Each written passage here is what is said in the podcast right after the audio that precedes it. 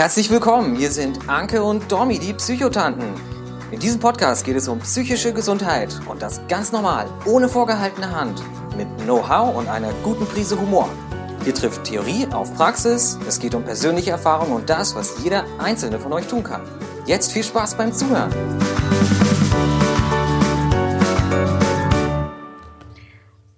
Und herzlich willkommen wieder bei den Psychotanten. Die Anke in Ibbenbüren und die Dominique aus München hier.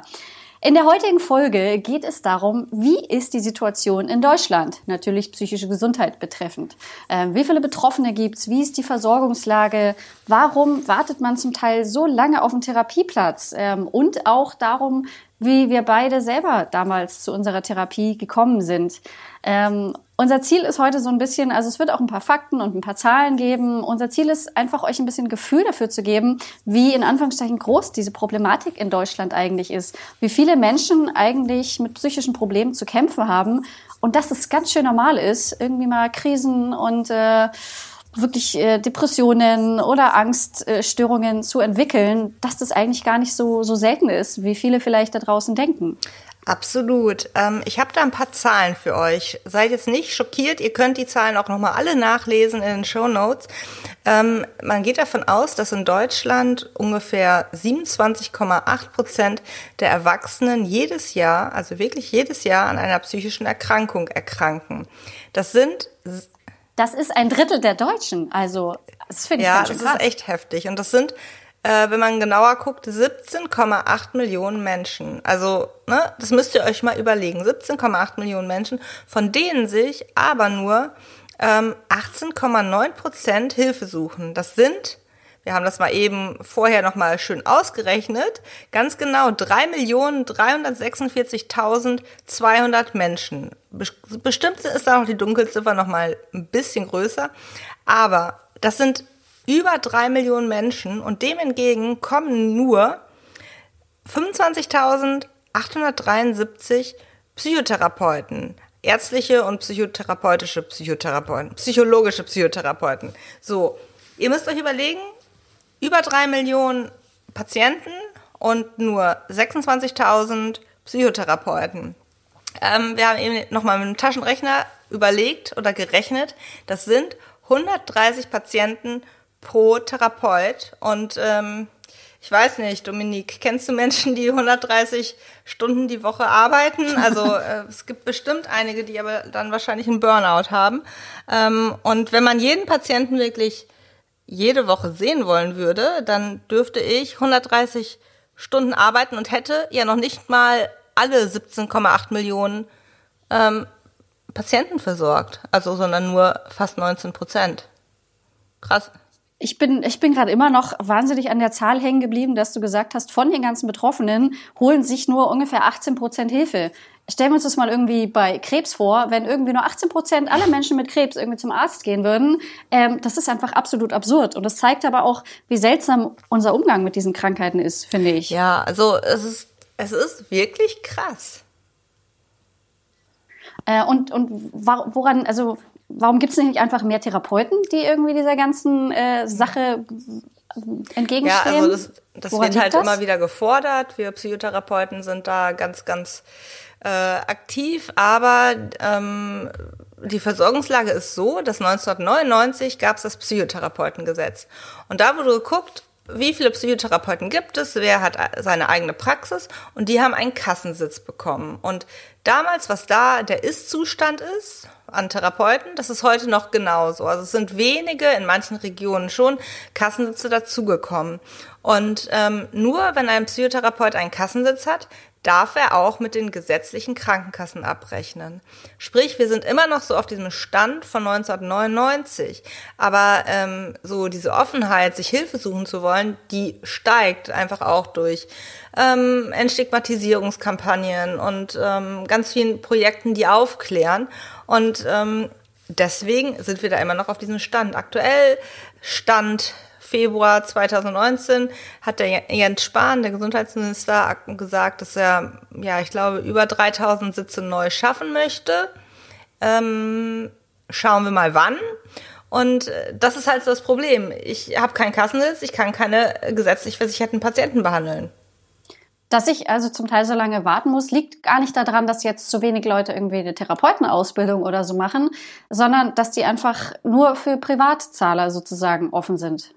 Genau, also ich kann jetzt nur Privatpatienten und Selbstzahler neu aufnehmen. Ähm, es gab auch das Kostenerstattungsverfahren, das gibt es auch immer noch, aber die Kassen lehnen das immer wieder ab. Also da muss der was, Patient. Was ist das? Was ist das für ja, ein Verfahren? Ähm, da muss der Patient ähm, nachweisen, dass er bei, ich weiß nicht wie vielen Therapeuten angerufen hat, dort ähm, zeitnah keinen Therapieplatz bekommt, muss das dokumentieren, muss das bei der Krankenkasse einreichen, muss sagen, dass er in der Sprechstunde war, dass er alles Mögliche getan hat, um einen Therapieplatz bei einem ähm, bei einem Therapeuten mit Kassensitz zu bekommen. Und wenn das nicht geht, dann kann er einen Antrag stellen ähm, und eine Psychotherapie bei einem äh, Therapeuten mit Privatpraxis ähm, beginnen. Aber das ist, wird heutzutage seit 2017 sehr, sehr stark abgelehnt und die Patienten müssen in Widerspruch gehen und da fehlt einem einfach die Kraft zu, wenn man in einer depressiven Krise ist. Wenn man eh schon ja am Ende ist, dann noch solche bürokratischen Hürden zu nehmen. Ja, also ich erinnere mich auch ganz gut dran, wie das bei mir war, als ich mich dann irgendwann endlich mal entschieden hatte, okay, ich brauche Hilfe, ich schaffe das nicht allein. Nur weil man das dann irgendwann mal eingesehen hat, heißt es ja leider nicht, dass man irgendwie am nächsten Tag einen Termin beim Therapeuten hat. Das war eine unfassbar anstrengende Suche. Ähm, ich bin dann irgendwie zum, zum Kassen, zur Kassenvereinigung gegangen. Die haben mir dann irgendwie Therapeuten mit freien Plätzen. Ähm, heute weiß ich, warum zumindest der eine davon freie Plätze hatte, ähm, weil der einfach fachlich nicht wirklich gut war. Und im Endeffekt bin ich dann zu meiner Therapeutin wirklich über einen Glücksfall, über einen guten Freund, der auch in Therapie war, ähm, bin ich zu der gekommen. Und die hat aber auch gesagt, sie nimmt eigentlich gerade niemanden an, aber die hat halt gesehen, das ist echt irgendwie ganz schön dringend und hat es dann so gemacht, okay, wir sehen uns jetzt einmal alle zwei Monate und dann in einem Dreivierteljahr kann sie mich regelmäßig sehen. Ähm, und das war aber ein riesen Glücksfall. Also ich habe inzwischen, kenne so viele andere Betroffene, die laufen wirklich seit Wochen, die rufen, die suchen sich 30 Telefonnummern aus, um irgendwie am Ende mit zwei, mit zwei irgendwo mit jemandem zu sprechen. Also das finde ich eine ganz schön absurde Situation. Ja, ich habe da auch noch mal eine Zahl. Und zwar geht man davon aus, dass aktuell die ähm, Wartezeit, um einen Erstkontakt mit einem Therapeuten zu haben, also so ein Ersttermin, so eine psychotherapeutische Sprechstunde, dass das ungefähr 5,7 Wochen dauert. ähm, und um eine Psychotherapie zu beginnen, dauert es durchschnittlich 19,9 Wochen. Das sind fünf Monate. Ähm, und das bedeutet durchschnittlich. Es gibt Menschen, die warten auch teilweise Jahre auf einen Therapieplatz, weil sie so ein komplexes Störungsbild haben, dass sie dann zu einem speziell geschulten Psychotherapeuten müssen ähm, oder möchten. Und das ist Wahnsinn. Und in dieser Zeit in dieser Zeit chronifizieren die Erkrankungen. Ja, man muss sich das einfach mal bei, bei jeder anderen Krankheit, also körperlichen Krankheit, wenn ich irgendwie einen Beinbruch habe und dann sagen bekomme, nee, tut mir leid, Sie müssen genau. jetzt bitte 19 Wochen warten. Das ist ein Wahnsinn. Also das ist, oh, da fehlen mir echt die Worte und das, das passiert selten.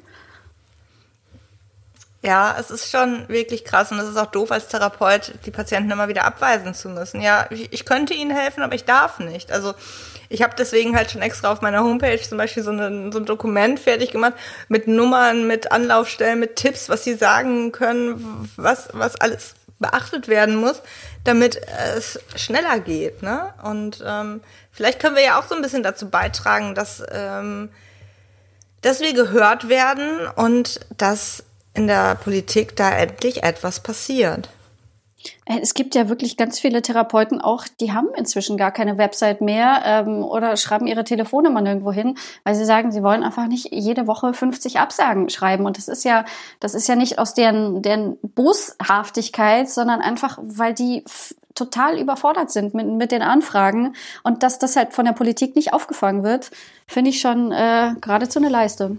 Hm. Ja gut, also viele Therapeuten, da muss ich dich ein bisschen korrigieren, haben nicht unbedingt deswegen keine Homepage, sondern einfach, weil sie sie nicht brauchen. Also eine Homepage ist ja eigentlich dazu da, um Werbung für sich zu machen ja. ähm, und Aufmerksamkeit auf sich zu richten. Und wenn ich einen Kassensitz habe, dann brauche ich mich um Werbung nicht kümmern, weil die Patienten kommen. Es gibt Listen bei den ähm, mhm. Krankenkassen im Internet, wo es die Psychotherapeuten gibt und dann ruft man da einfach an. Ähm, also viele brauchen die gar nicht. Für mich ist es aber tatsächlich total hilfreich, weil mich kontaktieren die Patienten tatsächlich meistens über die Homepage. Die schreiben eine E-Mail. Ich finde das praktisch, aber ich bin auch eine neuere Generation. Ich finde es gut, kurz eine E-Mail schreiben zu können. Das kann ich auch abends machen oder wenn es mir gerade passt. Aber wenn man mich anruft, das ist immer schwierig. Ähm, die äh, Therapeuten mit einem Kassensitz, aber da kommen wir bestimmt irgendwann in einer anderen Folge auch zu, haben aber jetzt seit 2017 auch telefonische Sprechzeiten, in denen die immer erreichbar sein müssen. Früher konnte man den Therapeuten auch äh, fast gar nicht telefonisch erreichen. Also es ist schon eine gute Veränderung. Ähm, ich habe noch ein paar andere Zahlen, aber du wolltest gerade was sagen. Ähm, ja, also ich habe ich habe noch so äh, ein, zwei Zahlen, die, die mir leider irgendwie am Herzen liegen, ähm, weil die sind unter anderem eine Folge von, von dieser Situation, die wir gerade haben. Und jetzt muss ich leider zum ersten Mal auf das Thema Suizide kommen. Ähm, und ich weiß nicht, wie viele von euch das irgendwie wissen, dass sich in Deutschland äh, knapp 10.000 Menschen jedes Jahr das Leben nehmen. Ähm, das ist ein Mensch alle 53 Minuten. Und Experten gehen davon aus, dass alle fünf Minuten sich jemand versucht, das Leben zu nehmen. Ähm, das ist und hinter 90 Prozent dieser, dieser Suizide steckt einfach eine psychische Erkrankung. Äh, und daher sind die halt eigentlich zum größten Teil einfach vermeidbar, wenn rechtzeitig irgendwie eine Behandlung einsetzen würde. Äh, wenn wenn Therapie einfacher zugänglich werden würde, wenn wir anders und besser drüber reden würden über dieses ganze Thema. Und also ich finde es immer wieder Wahnsinn, dass Suizide ähm, gerade bei Menschen bis 25 ist es die zweithäufigste Todesursache. Da sterben mehr Menschen durch als durch Verkehrsunfälle, Drogen und AIDS zusammen, nehmen sich selber das Leben.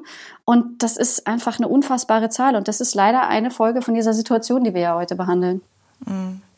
Absolut. Also es ist, finde ich, das muss man sich wirklich überlegen. Und auch, was psychische Erkrankungen auch einfach für unsere Gesellschaft an Kosten verursachen. Also dadurch, dass sie so spät behandelt werden. Also es, man, es gibt so Statistiken, die sagen, dass 44,4 Milliarden Euro jedes Jahr an direkten Kosten entstehen ähm, in Deutschland. Ähm, durch psychische Erkrankungen. Also das sind dann solche Sachen, ähm, wie die medizinische Versorgung, Therapien. Und wenn man jetzt mal, also das ist, da habe ich leider nur eine Zahl für die EU gefunden, aber wenn man die Gesamtkosten, also sowas wie medizinische äh, Versorgung, das sind so die direkten Kosten und die indirekten Kosten, sowas wie ähm, ja, dass man in der in, auf der Arbeit ausfällt und also diese ganzen Kosten durch Krankheitstage, dann kommt man in der EU auf 450 Milliarden Euro pro Jahr. Das musst du dir mal überlegen. So, so viel Geld kann ich mir nicht überlegen, das ist außerhalb ja. meiner Reichweite. Und, und weltweit, und weltweit sind es 2,5 Billionen US-Dollar. Also äh, da muss man sich mal überlegen, ähm, was da, also einfach, äh, was für Kosten entstehen, weil wenn man nicht schnell Hilfe bekommt, dann äh, kann man nicht arbeiten gehen, weil man sich so schlecht fühlt zum Beispiel. Das sind Kosten für den Arbeitgeber, man kann ähm, einfach, man, man, man ist krank geschrieben und also die Krankschreibungen ähm, pro, also im Jahr, die, da sind die psychischen Erkrankungen ganz, ganz weit oben. Ja, also, das, also deswegen, Grund. ich, ich sage ja immer, die psychische, äh, psychische Krankheiten kosten uns äh, Geld, Leben und Lebensqualität, so fasse ich das irgendwie mal zusammen. Weil wenn wir auch Frühverrentungen, irgendwie jeder dritte Polizei- ja. oder Notarzteinsatz hat mit psychischen Krankheiten zu tun. Und das sind halt alles die Punkte, wenn's, wenn's schon, wenn die Krise schon da ist, dass man aber mit Prävention Millionen, Milliarden von diesen ganzen Zahlen, die wir gerade sagen können, eigentlich sparen können, das ist halt, das ist das Absurde daran. Es wäre jetzt gar nicht so schwer, an diesen ganzen absurden Zahlen was zu verändern. Ich habe neulich zum Beispiel irgendwo auch gelesen, dass wenn ein Manager in einem großen DAX-Unternehmen irgendwie einen Burnout bekommt, dann kostet das das Unternehmen durchschnittlich eineinhalb Jahresgehälter dieses Managers. Und wir wissen ungefähr, was die da so verdienen. Das sind absurde Summen. Und wenn die das mal in Präventionsprogramme gesteckt hätten, hm. Ähm, wie bist du denn eigentlich zu deiner Therapie damals gekommen? Ähm, bei mir war das damals so mit elf, zwölf so, dass meine Eltern mich eigentlich eigentlich ja erst zum Psychotherapeuten geschickt haben und dann in die Klinik. Also ganz unspektakulär ähm, wurde ich dann in der Klinik aufgenommen und ähm, habe dann, ja, da haben sich damals meine Eltern drum gekümmert, dass ich da irgendwie einen Psychotherapeuten gefunden habe. Im Kinder- und Jugendbereich ist das natürlich auch nochmal echt schwierig, da ambulant jemanden zu finden. Da musste ich dann auch echt immer weit fahren. Aber ähm, ja, das war bei mir recht problemlos möglich. Auch später, als ich dann ambulante Therapien gemacht habe, da habe ich wirklich immer Glück gehabt und ähm, Therapeuten gefunden, die mich dann auch recht zeitnah aufgenommen haben. Und ähm, ich kann immer nur euch empfehlen, ähm, ruft bei den Therapeuten an und ähm, erzählt kurz und knackig, worum es geht, wenn überhaupt, sondern sagt einfach nur, ihr braucht einen Termin und ähm, ihr könnt auch vormittags. Das ist immer gut, weil die meisten Menschen können immer nur nachmittags und das ist für Therapeuten sehr hilfreich, wenn die auch mal so eine Lücke vormittags zum Beispiel nochmal schließen können. Und es gibt im Internet ganz, ganz viele Listen, wo Therapeuten zu finden sind. Ja, jetzt hast du gerade schon, schon Internet angesprochen. Also irgendwie, ihr seht, die Versorgungslage ähm, ist nicht gerade die beste. Ähm, aber was kann man denn tun oder kann man was tun? Und äh, da ist unter anderem das Internet eine Lösung. Es gibt immer mehr Online-Angebote, es gibt inzwischen auch Apps. Ähm, und wir sagen jetzt nicht, dass das irgendwie Therapien ersetzen kann, aber äh, die Versorgungslage wird sich so schnell nicht bessern, weil die betroffenen Zahlen fangen jetzt nicht morgen an zu sinken. Es wird also weiterhin viele Menschen geben, die eigentlich professionelle Unterstützung brauchen. Und wir sind beide der Meinung, warum dann nicht auch das Internet dazu nutzen, wenn es wirklich gute Angebote sind. Natürlich, das ist irgendwie, äh, das ist ganz klar, die müssen qualitativ äh, hochwertig sein und auch Online-Therapien zum Beispiel anbieten, so wie du das ja machst, Anke. Ja, also man muss online wirklich gut aufpassen, was es da gibt. Da sind sehr, sehr viele schwarze Schafe unterwegs. Und ähm, aber es gibt auch Psychotherapeuten, die online psychologische Beratung anbieten. Aktuell darf es noch keine Therapie sein. Ähm, da sind aber auch die Kammern dran, dass es da eine Gesetzesänderung gibt. Und ähm, dann kann man auch online mit einem Therapeuten ja über seine Probleme sprechen ähm, und nutzt da auch Informationen im Internet, ähm, die die euch helfen. Und ich, äh, mir ist gerade eben noch mal so ein Gedanke gekommen, eigentlich wäre es so leicht, indem es noch mehr Kassensitzen gäbe würde. Denn damit würde einfach der Bedarf irgendwann gedeckt werden können. Und dann würden diese ganzen Kosten, die ich da eben genannt habe, auch, ja, ich denke mal, sinken. Ich glaube, was, was, also das ist auf jeden Fall eine ganz wichtige Sache. Aber das zweite ist auch, es muss mehr Geld in Prävention gesteckt werden. Schon früher in der Schule über das Thema aufklären, damit so manche Krankheit erst gar nicht erst entsteht und jemand äh, später gar nicht erst nach irgendwie, oh, mir geht schon seit 17 Jahren schlecht. Ähm, ja, warum haben wir denn vor 17 Jahren nichts gemacht? Da war ich noch in der Schule. Ähm, man kann also eigentlich ganz oft schon viel früher ansetzen. Also ich glaube, das muss, wir müssen einerseits die aktuelle Versorgungslage bessern, aber wir müssen auch dafür sorgen, dass in Zukunft halt nicht mehr so viele neue Patienten in Anführungszeichen produziert werden. Absolut. Und vielleicht können wir mit unserem Podcast dazu ja ein bisschen beitragen, dass ihr einfach ein bisschen was versteht und euch mit eurer Psyche auseinandersetzt. Genau, so, das war jetzt heute ganz schön harter Tobak. Ähm, aber es ist einfach ein wichtiges Thema und es muss sich etwas daran ändern und irgendwer muss anfangen, mal darüber zu reden. Und das haben wir jetzt hier heute getan. Genau, es gab eine Menge Zahlen. Verzeiht mir meine ganzen Versprecher und äh, das Durcheinander. ich bin heute nicht ganz auf der Höhe, aber ich hoffe, ihr konntet dem Ganzen auch ein bisschen folgen. Und wie gesagt, die Zahlen, die gibt's in den Show Notes. Dann sagen wir für heute Danke fürs Zuhören. Wir freuen uns sehr auf das nächste Mal mit euch und wünschen euch jetzt einen wunderbaren Tag. Ciao. Danke fürs Zuhören bei den Psychotanten. Wenn euch der Podcast gefallen hat, hinterlasst gerne eine Bewertung. Wir freuen uns, wenn ihr bei der nächsten Folge wieder mit dabei seid. Gute Zeit euch und bis bald, eure Psychotanten. Dominique de Mani und Anke Glasmeier.